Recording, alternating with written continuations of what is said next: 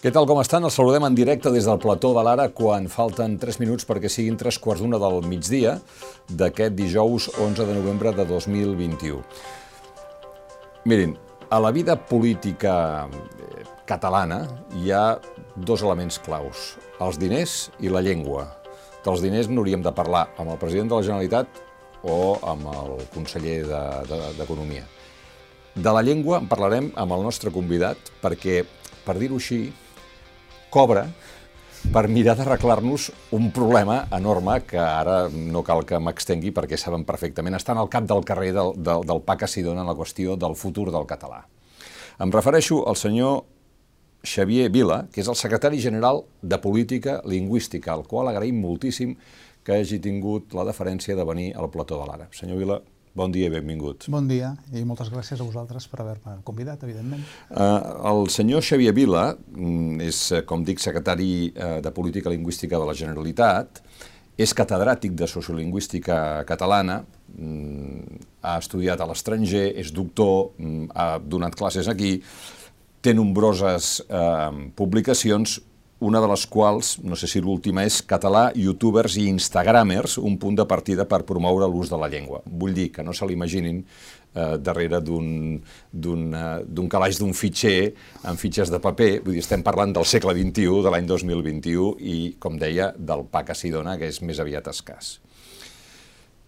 Senyor Vila, com estem? Com est i, I com està la llengua? La llengua està en una situació complexa i delicada. En emergència? Jo no faig servir aquest terme. Aquest terme el fan servir determinats col·lectius, és legítim que ho facin servir. Eh, permet unes connotacions que no m'acaben de convèncer i sé que hi ha altre, altres col·lectius que no, no l'estan utilitzant i per tant no el faig servir. Però la situació és delicada i a més a més és delicada tenint en compte que els territoris són molt diferents. No és el mateix la Catalunya Nord, per descomptat, que Andorra o que el Principat o que la Franja, etc etc. I fins i tot a dintre de cadascun d'aquests territoris la situació pot ser molt diferent. No és el mateix la situació de la Garrotxa que del Vallespí, i estan allà mateix. D'acord.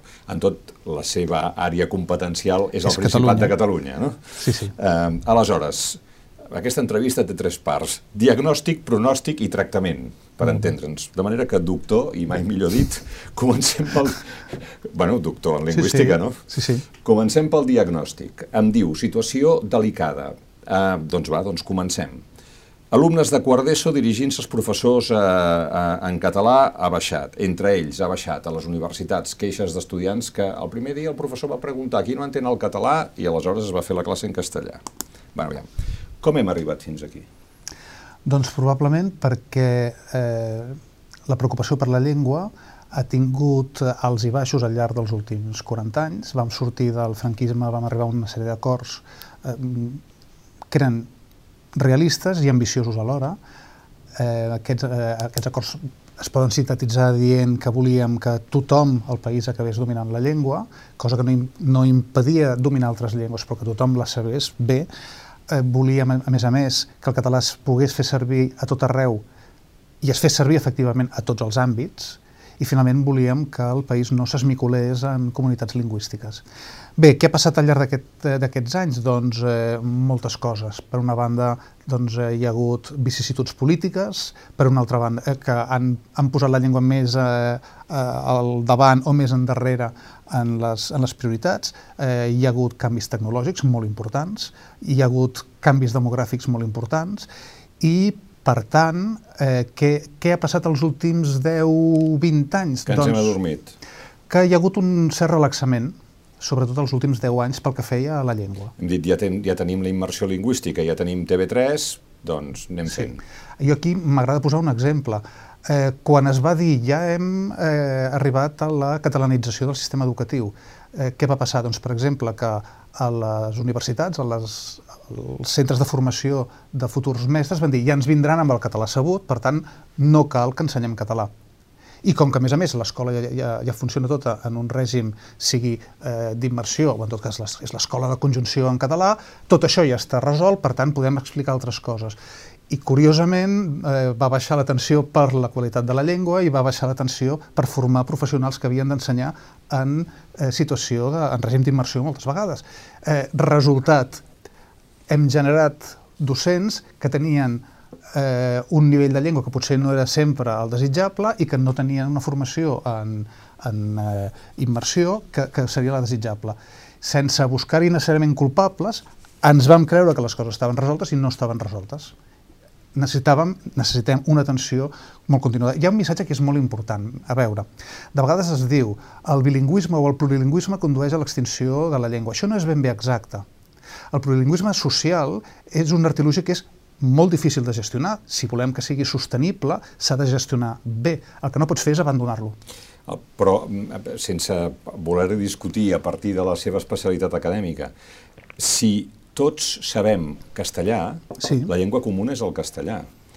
I el risc que jo, per entendre'm amb un altre, premi el botó de confort, que significa que amb aquella llengua no tindré cap problema de convivència, és molt gran. Per descomptat, i per això dic que s'ha de, de saber gestionar molt bé.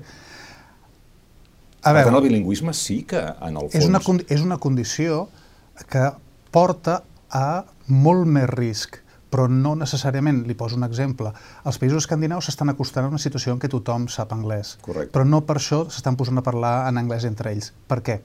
Perquè hi ha una distribució de funcions i sabem que entre nosaltres parlem la nostra llengua i l'altra llengua és per parlar amb els altres. Això és, aquest és el model que funciona allà.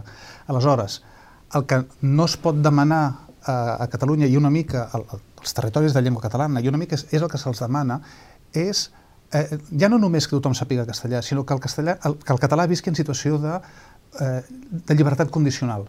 Això no, no se li pot demanar.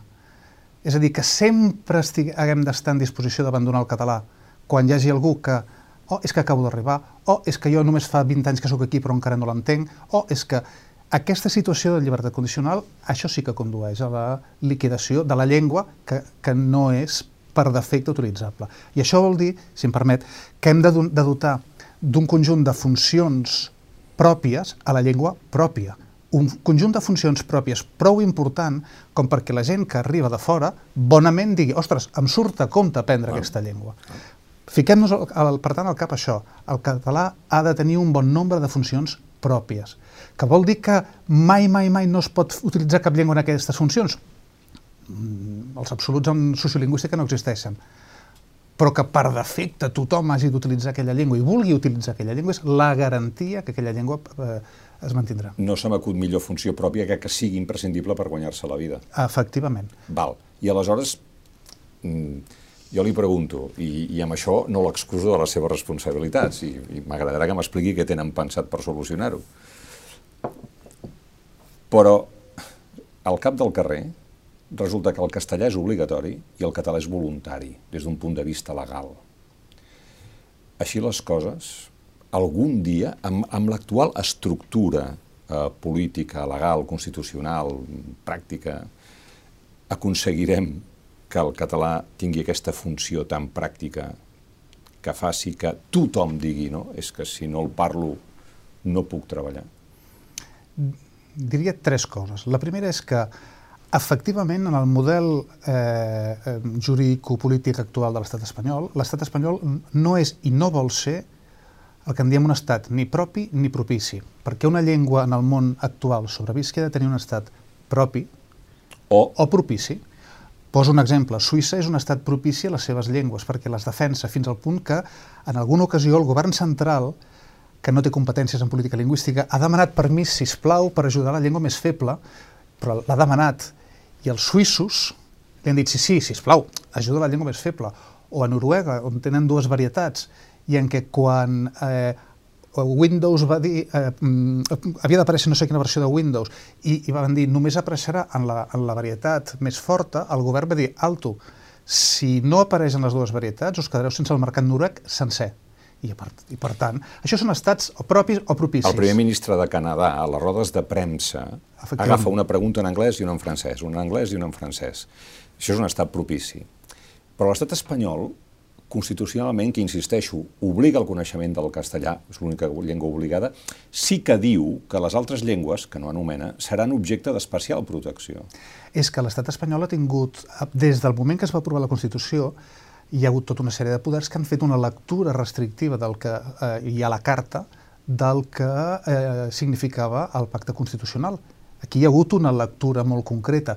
I, home, també es pot dir que quan tens un tribunal constitucional que està format bàsicament per persones castellanoparlants monolingües, tampoc et sorprèn tant que quan eh, vulguin entendre la realitat de l'Estat ho facin a favor Val. seu. Per tant, tornem a la pregunta. Amb aquestes condicions, nosaltres, els catalanoparlants al carrer, o sí. vostè, secretari general de Política Lingüística, pot fer alguna cosa pel sí, català? Sí, podem fer moltes coses i de fet n'hem fet moltes, i n'hi ha prou de comparar la situació de Catalunya amb la situació del País Valencià, de les Illes o de la Franja, on hi ha graus diferents. El paisatge lingüístic, eh, d'això no ens n'adonem, però bona part, la, la gran majoria dels rètols comercials a Catalunya, els eh, identificadors de, de les botigues són en català. N'hi ha prou de travessar la Sènia perquè, per veure que això no és així. I això es deu al fet que hi va haver una campanya concreta que en un moment determinat deia es nota però que som a Catalunya i es va fer una campanya per incentivar eh, la retolació i per garantir que, eh, al final, que si no es retolava hi, hi hagués unes polítiques que convencessin els propietaris de, que els convenia. Yeah. Això ho hem fet en un, en un eh, amb, amb, mitjançant una política eh, concreta, però això ho trobem en molts altres llocs. Per, per exemple, eh, de mica en mica es va aconseguint doncs, que empreses de, de tipus diferent doncs, estiguin eh, doncs, etiquetant eh, en català, que facin servir, eh, que tinguin els manuals d'instrucció en català, per exemple, en línia. Jo m'entrevisto amb multinacionals, no puc anar-ne dient els, els noms, però es perceben passos endavant, hi ha canvis. Això, d'una banda, és el que es pot fer amb, amb una situació en què, de la qual venim, en què hi ha hagut poc consens, els últims anys no hi ha hagut ni consens ni una gran aposta per la política lingüística, però tenim un marge per créixer, un marge molt considerable, perquè hi ha moltes àrees que són de responsabilitat nostra. Per exemple, garantir que el professorat que fa classes a primària i a secundària domina la llengua catalana només és responsabilitat nostra. I si ens hem adormit, només cal que ens desvetllem i ho apliquem de forma adequada. Eh, permeti'm que t'afanegi una miqueta. Quan sí. vostè reuneix amb multinacionals, en el fons, els està demanant un favor. No només, perquè, per exemple, quan li dius a una multinacional que hi ha unes clàusules lingüístiques que afavoreixen en els concursos, afavoreixen les empreses que compleixen una sèrie de requisits, aquella multinacional... Si contacten amb la Generalitat. Si contacten amb la primera empresa del país, aquell eh, pot fer el càlcul i dir, doncs a mi m'interessa fer aquest esforç de quatre duros, com és la traducció dels manuals, o m'interessa treballar en la, eh, en la eh, l'atenció al públic, o oh, tot això m'interessa, pensem, torno a dir, viatgem una mica pels països catalans i veurem com la retolació d'empreses multinacionals no és la mateixa aquí que en altres llocs. O sigui, el missatge, el primer missatge que crec que capto és, eh, com diria Joan Laporta, que no estamos tan mal. I perdoni Voldri, que en castellà. Vol, jo, voldria però... dir, jo voldria dir que eh, en sociolingüística internacional se sol dir que Catalunya és el cap d'arengada. Hi ha una, yeah. una frase eh, històrica eh, que és has de decidir si ets cap d'arengada o, o cua de lleó.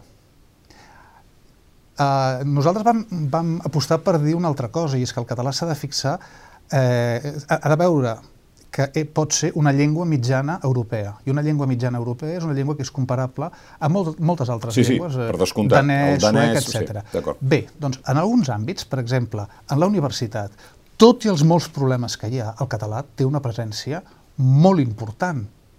Quan dic molt important, vull dir que hi ha moltes facultats del país on és la llengua predominant.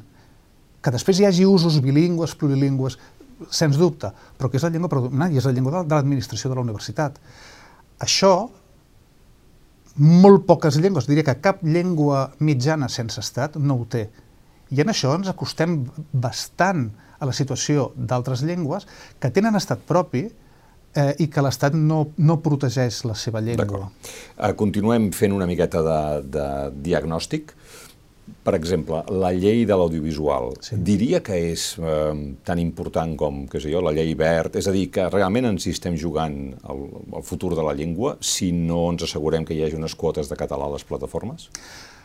Diria dues coses. La primera és que hem de tenir en compte que hem viscut, eh, estem vivint eh, una sèrie de revolucions tecnològiques que fan que la nostra vida completa canvi fa 40 anys eh, quan un, quan un nano naixia en una família, el nen se socialitzava bàsicament a dintre de casa amb els pares, eh, eh, se socialitzava amb els germans, eh, i arribava un moment que anava a l'escola. Aquest, eh, aquest nano que s'havia socialitzat en família sabia la llengua de la família. Si vivia en una zona on hi havia una gran barreja lingüística, doncs podia sortir al pati, al, al parc i allà aprendre l'altra llengua, però la llengua forta d'aquell nano era essencialment la llengua familiar. Ara ja no ens socialitzem així. Suposo que no sóc l'únic que ha vist nens molt petits mirant la televisió, agafant eh, tauletes, fins i tot el mòbil de, de la família, fins i tot allò de nen té el mòbil mentre estem sopant i així sopes i no... no... I el mòbil amb quina llengua li parla? Uh, exactament, exactament. Per tant, la manera de socialitzar-nos ha canviat. No tenim estudis de, de mm. què passarà en un futur. Fins ara, tenir o no tenir la televisió era important, però no era tan ubicua, no es trobava tant per tot arreu. Ara mateix ja no socialitzem sols els nostres fills, ara ho fem amb l'ajut de pantalles. Ho fem també amb l'ajut de robots, intel·ligència artificial, cada vegada n'hi haurà més, que ens ajudaran a fer coses. Per tant, estem davant d'una revolució, una veritable revolució ecolingüística. robots els que sembla que de moment els hem de parlar en castellà. I per això s'està fent un gran esforç amb el projecte AINA per tal d'incorporar el català a la divisió de les llengües que entraran en la internet de les coses. És crucial que el català Igual com va ser crucial que entréssim en el món de l'escriptura i després va ser crucial que entréssim en el món de la impremta i després al món de la, de la premsa i ens van prohibir entrar al món de la premsa i ens van prohibir entrar al món de la televisió, ara és radicalment important que estiguem preparats per entrar en aquest altre món, eh, perquè ens facilitarà la vida. Deixi'm que li demani un spoiler, que per cert no sé com hauríem de dir en català, això. No m'espatlli la cosa. no m'espatlli no, la cosa. No, no sé com dir-ho. Però, però sisplau, um, Entrarem a l'internet de les coses? Jo crec que sí. Eh, S'està fent una aposta molt clara perquè el català sigui una de les llengües que evidentment no serà l'anglès. Una aposta vull dir diners, recursos, diners, vostè hi recursos. ocupa hores, es reuneix sí, amb gent... S'està treballant des de tot el, el, el govern, s'està treballant perquè eh, el català formi part d'aquesta lliga. I, Però això és una, és, i, i, has d'anar a Silicon sí, Valley a parlar-ho. Sí, a, a, eh, sí, sí, no, a veure, hi ha coses que es poden fer aquí a, a Catalunya a veure, el món és com és i, evidentment, tot això ho lidera l'anglès. A les classificacions que es fan sobre la situació de les llengües, doncs l'anglès, per descomptat, està al capdavant de totes. Després, a gran distància, venen una lliga de llengües en què s'ha invertit molt. Per cert, recordaré, l'anglès és la intel·ligència artificial perquè el Ministeri de Defensa dels Estats Units hi va invertir. I el Regne Unit està invertint, si no recordo malament, uns 100 milions de lliures, també eh, en, en intel·ligència artificial i llengua. Eh, I l'estat espanyol ja està invertint pel castellà. I nosaltres anem a roda, anem, aprofitem... I estem inver està invertint la Generalitat? S'està invertint. Quants diners? Els pressupostos s'han d'acabar de pactar i, per tant, no és el... No, ara no puc bueno, posar-ho damunt de la taula. Vostè depèn de cultura, no? Jo depèn de cultura i... Sí. Cultura té 385 milions per l'any que ve? Sí. I d'aquests? Vostès té, té, perdoni, té. Tindrà. Tindria. Eh, S'ha bueno, de veure. Sí, però si surten, a vostè, a vostè, a política lingüística, quants n'hi queden? Uns 38. I amb això tindrem internet de les Perquè coses? Perquè ja és una, una aposta de diferència. Sí. d'acord. Aviam, eh, tornem allà on eren, que era en, en el tema dels nens. Um, sí, sí, i nens de famílies catalanoparlants en zones catalanoparlants que els pares eh, et diuen és que aquest nen que té sé, dos, tres, quatre, cinc anys, sembla que el castellà l'hagi pres sol. És que em diu, he caído, m'he caído. I dius, i d'on tu treus tu això? Bé, de vegades els pares tenen una tendència a projectar el que és, diguéssim, la seva mentalitat en l'entorn i no veuen part de l'entorn. Jo en conversa amb, amb amics que et deien no, és que només sent català i dius, eh, no, no va a la llar d'infants. Ah, sí. I allà no hi ha cap nen que parli eh, castellà? Dius, sí i no hi ha cap monitora que parli bàsicament en castellà. Ah, sí, la tal sí. I no hi ha eh, la persona que, que treballa a la cuina que... Ah, sí. I, i, i, i fixa-t'hi bé, i tu, quan parles amb els pares dels nens castellanoparlants, què fas? Quin exemple dones? Eh, què fan els infants? El que veuen fent els grans. Això és, això és la socialització. De fet, les normes de comportament les aprenem més a l'entrada del pati que no pas a dins de l'escola. A l'entrada del pati, quan coincidim els pares, eh, jo ara ja fa temps que no hi he de coincidir, però quan coincidim els, els pares i les mares, què fem allà? Estem ensenyant literalment què passa. I hi ha uns nens que aprenen, nosaltres ens hem de comportar eh, adequant-nos als altres i uns I altres tant, que aprenen que nosaltres no ens hem d'adequar. Per tant, si els pares en un moment determinat fan un pas enrere o al costat lingüísticament, o sigui, els nens són molt sensibles a això. És evident. Eh, qualsevol persona que ha tingut fills sap que el, els fills es passen les 24 hores del dia, quan són molt petits, estudiant com és el pare, perquè és en benefici seu, o la mare, i és en benefici yeah. d'ell. Ja, yeah. però fins i tot a l'escola, que no hi ha els pares, de seguida tenen la noció que hi ha... És que ja la porten de fora. Que hi ha una però que hi ha una llengua en la que no tindran problemes. No és que... A veure, són més subtils. Eh, a la major part del, del país, eh, a la major part de les escoles en què el, el català és la llengua predominant de, de la docència, el, el que aprenen és ens comportem d'una manera entre nosaltres i ens comportem d'una manera diferent amb els mestres i per tant sí, puc parlar en català amb els mestres però des, després per la resta d'interaccions fem el mateix que fem al carrer. I clar, i aquest és, aquest és el drama. I aquí, i torno allò de l'audiovisual de si és o no és important, què passa? Que ara mateix el que estem fent és que els infants de, de família castellanoparlant estan creixent... No, perdó, tots els infants creixen sabent que hi ha una llengua que és la que veuen a internet, que, és que la... no està connotada, que és la normal. Eh, I l'aprenen, l'aprenen. I per tant, quan es troba un infant que no ha tingut exposició al català fins que arriba a l'escola i, i un infant que, català no parlant que sí que ha tingut exposició al castellà, què tenim? Si a sobre veuen que els pares fan el mateix. Per tant, sí, és important que tornem a, a disposar d'eines de socialització dels, dels més petits i dels eh, nens i dels adolescents i del jovent en català. Val, per tant, el vell model de, de la corporació de TV3 i de fiar-ho a la tele i de la immersió lingüística necessita una, una revisió. Però aleshores, com se li diu a una criatura que sigui sensible o conscient d'aquest problema? Perquè tu vols eines que, fa, que vagin bé, no que puguin ser un problema.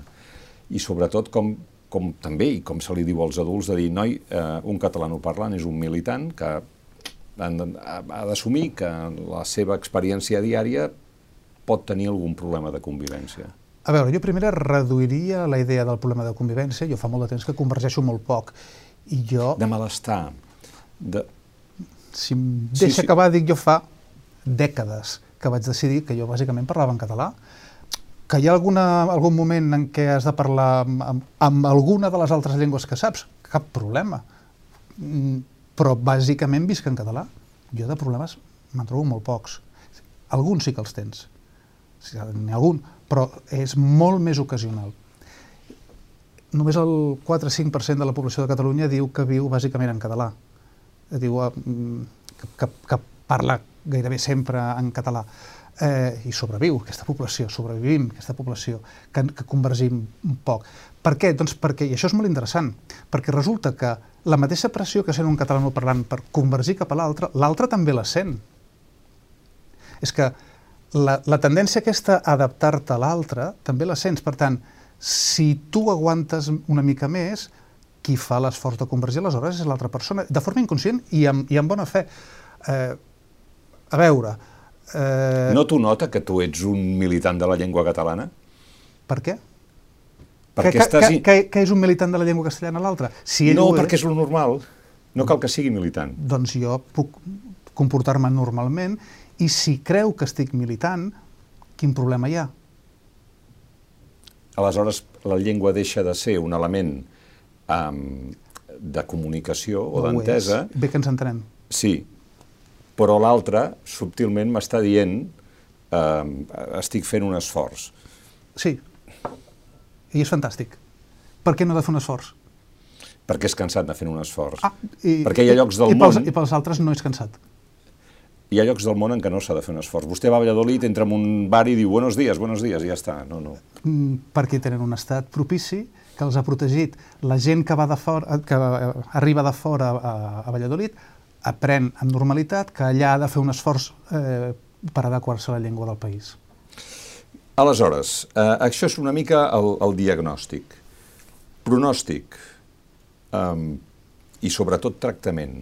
Què estan eh, treballant, què estan proposant, què volen fer el, la Secretaria General de Política Lingüística, senyor Vila? Tenim diverses línies de treball. Eh, D'una banda hi ha el Pacte Nacional, i en el Pacte Nacional el que estem eh, intentant és primer evidenciar que la situació no és senzilla, perquè no és senzilla, s'ha de resoldre, i per tant crear molta més consciència que tots plegats hem d'actuar, i tots plegats vol dir de qualsevol primera llengua hem d'entendre que el català és una part del patrimoni irrenunciable d'aquest país i que volem preservar-la. En què consisteix el Pacte Nacional? El Pacte Nacional eh, el que vol és desconflictivitzar la promoció de la llengua, el que vol és crear uns consensos a partir de la interpretació correcta del que ens, ens està passant.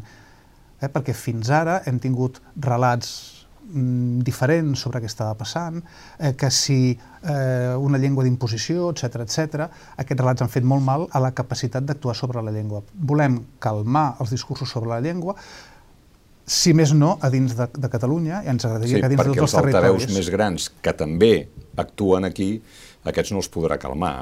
Aquests no, aquests Algun, no són propicis. Eh, és que hi ha, i aquí hi ha un problema que té, crec jo, la societat, diguéssim, castellana, eh, dels territoris, bàsicament, eh, si escoltem alguns dels discursos que, que ara mateix està rebent, eh, que, en què gosen dir coses com nosaltres hem portat la civilització, nosaltres hem portat la llibertat, la nostra llengua era la llibertat, era el progrés, jo crec que, que la societat castellana té ara mateix un greu problema de eh, percepció de la realitat. Si no són capaços d'aturar aquest supremacisme, la cosa no pinta bé, perquè cap on aniran aquest menys preu cap a l'altre, aquesta incapacitat d'entendre que hi ha d'haver un respecte mutu, aquesta incapacitat de fer autocrítica com si mai no haguessin fet res malament, i això és preocupant.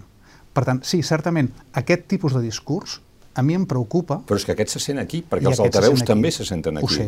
Per tant, nosaltres hem de ser capaços de fer un discurs que faci que la major part de la població de Catalunya digui aquest discurs que genera essencialment en uns entorns eh, que tenen uns objectius determinats, ens hauria de fer el mínim mal possible. Que és difícil, o ja ho sabem, però es tracta de vacunar-ho. També passa que amb el temps, a mesura que la, la gravetat del discurs aquest va creixent, eh, es fa menys creïble. Sí, sí, igual que Franco, però al revés, persecució del castellano a Catalunya. Això, és una portada de l'ABC de l'any 93. 93, efectivament. Eh, que, de, que ja demostrava una dificultat sí, esclar, important... Tu vius allò, dius, però què dic, sí. però... Però demostrava una dificultat important de, per diferenciar el que és un règim democràtic d'un règim no democràtic. Perquè, clar, l'igual igual, ni que sigui perquè una cosa es votava i l'altra no, tenia els seus problemes. Que aquest mitjà cregués això, doncs diu més d'ell que no pas dels altres. En aquest pacte lingüístic s'hi pot sumar, el, bueno, s'hi pot, sí, s'hi pot sumar tothom qui vulgui, però així, eh, després del que hem sentit en els últims anys en política catalana i espanyola, vostè creu que s'hi sumaran el PP, Ciutadans o Vox? A veure, fem, anem per parts. Jo crec que el, el Partit Popular de Catalunya podria perfectament sumar-se a una iniciativa com aquesta, perquè el, el Partit Popular durant molt de temps ha defensat... Està a favor de la immersió, sí. Ha estat a favor de, de, a veure, de preservar la llengua catalana, de, no estava en contra del fet que tothom aprengués català, no estava en contra que el català es pogués utilitzar a tot arreu i no estava en contra de la, eh, no estava a favor de la fragmentació eh, de la societat catalana. Jo no em puc ficar a la pell de, ni dels dirigents ni dels eh, militants d'aquest partit però el, però seu, que sí. el seu itinerari en nombre de diputats i de vots mostra que, que, que tenen problemes de connexió amb el gust de la, de la societat catalana. Per tant, a mi m'agradaria, personalment, de debò, m'agradaria veure que s'hi sumen. Pel que fa als altres dos partits, eh, Ciutadans va néixer explícitament com una, un, una proposar-se el consens que hi havia que es basava en aquests principis. Explícitament, per tant, és bastant difícil que ara facin una giragonsa i s'hi sumin. I Vox? I, i, I Vox crec que és dur a una dimensió encara més, eh, més extrema aquest discurs de negació de la catalanitat eh, i bàsicament, si el que volen és que viure a Barcelona sigui com viure a Madrid, doncs jo crec que la gran majoria dels catalans podem dir tranquil·lament no, no volem que Catalunya sigui Madrid. No per res, és que és una altra cosa. D'acord. I llavors la gran pregunta, hi ha el PSC? Jo crec que sí. Jo crec que sí, que el, el Partit Socialista eh, de Catalunya ara mateix està en, en una situació objectiva crec que fins i tot li fa desitjable sumar-se a un pacte d'aquesta natura. Jo crec que el Partit Socialista accepta obertament eh, que tota la població de Catalunya ha d'acabar sabent-les. És a dir, podem dir que hi ha, hi ha dues posicions eh, pel que fa a la, al, a la situació del català a Catalunya. El català forma part del, del paquet d'atributs que amb més o menys rapidesa ha d'acabar mm, posseint qualsevol persona que viu aquí, sí o no.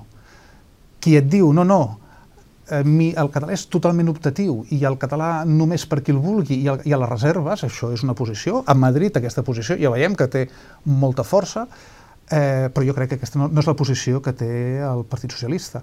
I, per tant, eh, fa molt poc que el, el, el Salvador Illa deia en seu parlamentària eh, li deia el president de la Generalitat ens tindrà al seu costat per la defensa del català i jo vull creure que aquesta és una via eh, oberta. Quin seria el punt més important d'aquest pacte? El punt més important del pacte. Blindar això que dèiem del el domini generalitzat, eh, la possibilitat d'utilitzar a tot arreu i el fet que s'utilitzi a tot arreu, això és el nucli dur del pacte, perquè ens, ens fa que la llengua sigui una llengua, si més no, completa. Val. Com està això?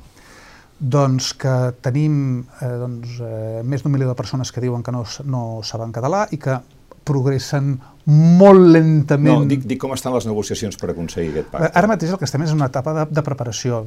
Recordi que això es va presentar com a objectiu de govern, després es va presentar, la, la idea de pacte es va presentar eh, fa unes setmanes al Parlament i va, va tenir un 85% de, de suport entre els parlamentaris. Llavors, ara n'estem parlant, eh, i estem treballant per tal de, de, de aconseguir anar, jo faig servir la paraula pastar, anem, anem, volem pastar aquests consensos. Eh, un dels elements del pacte és que, eh, i que és, diguéssim, previ a poder posar tots els elements damunt de la taula, és que estem demanant als departaments de la Generalitat que ens facin un balanç de la situació en els departaments, fins a quin punt, eh, el, quina és la situació de la llengua i quina és la, la situació en, en el departament i en la seva àrea de competències. Perquè volem anar al pacte doncs explicant, mireu, tenim aquesta situació, creiem que s'hauria de resoldre això, això i això de manera prioritària, eh, i parlem-ne, com creiem que ho podem resoldre? Però vostè està escrit a cultura. Jo estic escrit, sí, però la Secretaria eh, de Política Lingüística té com a responsabilitat liderar la política lingüística de tot el govern. I per tant vostè entra bé en tots els departaments. Mm, vam fer ara fa tres setmanes la primera eh, comissió tècnica de política lingüística amb tots els secretaris generals i, i estem entrant eh, allò en contacte amb cadascun dels departaments, un darrere l'altre, evidentment, però sí, sí, la, la relació, per descomptat, és més. Jo diria que es palpa que hi ha hagut un canvi general en la societat en la preocupació per la llengua, en què eh, hem dit aquí hi ha un repte, l'hem d'entomar, i això es, eh, es palpa perfectament a dins del govern, en què eh, i a dins del, de tota la Generalitat. Eh, vagis on vagis, tens les portes obertes, eh, es van prenent iniciatives, ens truquem, anem parlant, i, i vaja, no, no, no he tingut cap eh, resposta ni tan sols eh, displicent, per dir-ho així. Aquest pacte eh, tindria quotes de dir eh, els musicals, el, les obres de teatre, les subtitulacions de la televisió, eh, no sé, hi hauria sancions pel que no fes veure, això o allò altre. El pacte en si el que ha de dir són quines són les àrees prioritàries d'actuació, el que no és és una llei, no és un decret, no és un reglament. Per tant, el que vol és establir una filosofia de treball de cara de la que en sortiria una llei? De, de, de la qual els successius governs han d'anar traient si són lleis, són reglaments, etc etc. Però l'objectiu del, del pacte en si és establir les bases, els fonaments, per pacificar una part important de la política lingüística. D'acord. Un col·laborador de TV3 o Catalunya Ràdio ha de poder parlar en castellà? Jo ho miraria així. Quina és la funció de TV3 o de Catalunya Ràdio? Va haver-hi un moment que aquests mitjans eh, eren un dels pocs mitjans que actuaven a Catalunya, d'informació, per exemple, o d'opinió, i en què tenia potser un cert sentit eh, que hagués de ser, per entendre'ns, sociolingüísticament representatiu. Aquí es podia dir en un moment determinat. Ara bé, el món ha canviat. Molt. La funció bàsica de la Corporació Catalana de Ràdio i Televisió i eh, de tots sí. els mitjans, ara mateix jo crec que és la generació de continguts en català. Per què? Perquè necessitem que hi hagi continguts en català de qualsevol nivell, és a dir, des dels nivells més elevats fins als més eh, col·loquials, el més estripat, de qualsevol nivell que funcionin en català. Vol dir això que mai no hi ha d'haver ningú que eh, faci una intervenció en castellà? Pot ser-hi, però d'entrada la llengua de funcionament d'aquests mitjans ha de ser el català. Jo estava a la Catalunya Nord fa res, eh, diumenge passat ja em deien és que hi ha molts programes que no els podem seguir, perquè nosaltres no sabem castellà. I són una part d'aquest públic que necessita, com allò, de, de, de manera imperativa, necessitem crear eh, d'això, continguts en català de qualitat.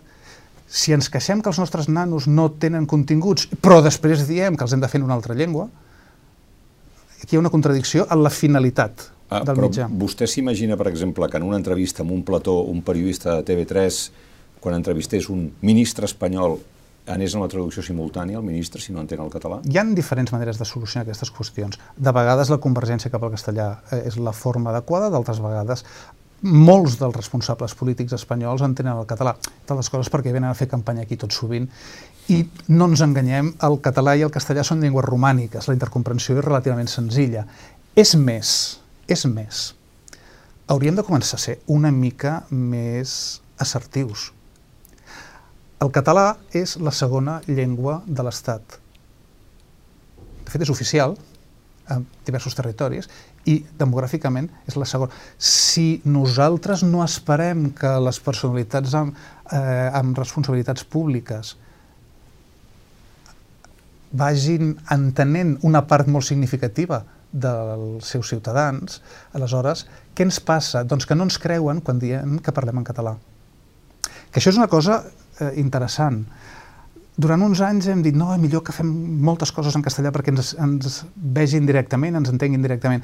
Resultat, doncs, que si les televisions i, eh, i les ràdios de l'estat espanyol ho tenen tot en castellà, es pensen que el català és només una excusa que fem servir els catalans per, per pidolar no sé quina mena de, de privilegis estranys jo crec que la bona part de la societat eh, eh, espanyola no és reticent d'entrada. El que passa és que és ignorant en el sentit de no, no coneix la situació. Uh, acabem. Uh, parell de consells. Quan en una conversa a Catalunya algú li diu bueno, en castellano que estamos en Espanya, vostè com ho es bandeix, això? Jo sóc a Catalunya, també. Quin, quin problema hi ha? No, que jo parli en, en català. Estamos en Espanya. Bé, aquest senyor és un supremacisme, super, perdó, supremacista castellà, que el que ha fet és... Però vostè li diu que tu el que ets ets un supremacista. No m'han dit mai. Ah, no ha tingut mai aquest problema. No, perquè la major part de la gent no, no genera aquest tipus de situacions absurdes. Ja. Uh, de manera que normalment no es passa mai el castellà? Jo, si n'he tingut necessitat, ho faig on sigui, eh, però a Catalunya jo recordo que 9 de cada 10 persones entenen el català. Per tant, amb 9 de cada 10 persones no hi ha d'haver cap problema d'entrada. I la que queda, tot sovint comença a prendre'l. I és la manera que l'aprengui. Xavier Vila, secretari general de Política Lingüística de la Generalitat. Moltes gràcies per haver vingut a l'Ara. A vosaltres. A vostès també gràcies per haver-nos vist. Ens imaginem que aquesta és una qüestió que no deixa indiferent, de manera que si ens volen fer arribar els seus comentaris, experiències, eh, com sempre al peu de la finestra no han seguit aquesta entrevista, seran molt benvinguts. Fins una pròxima ocasió.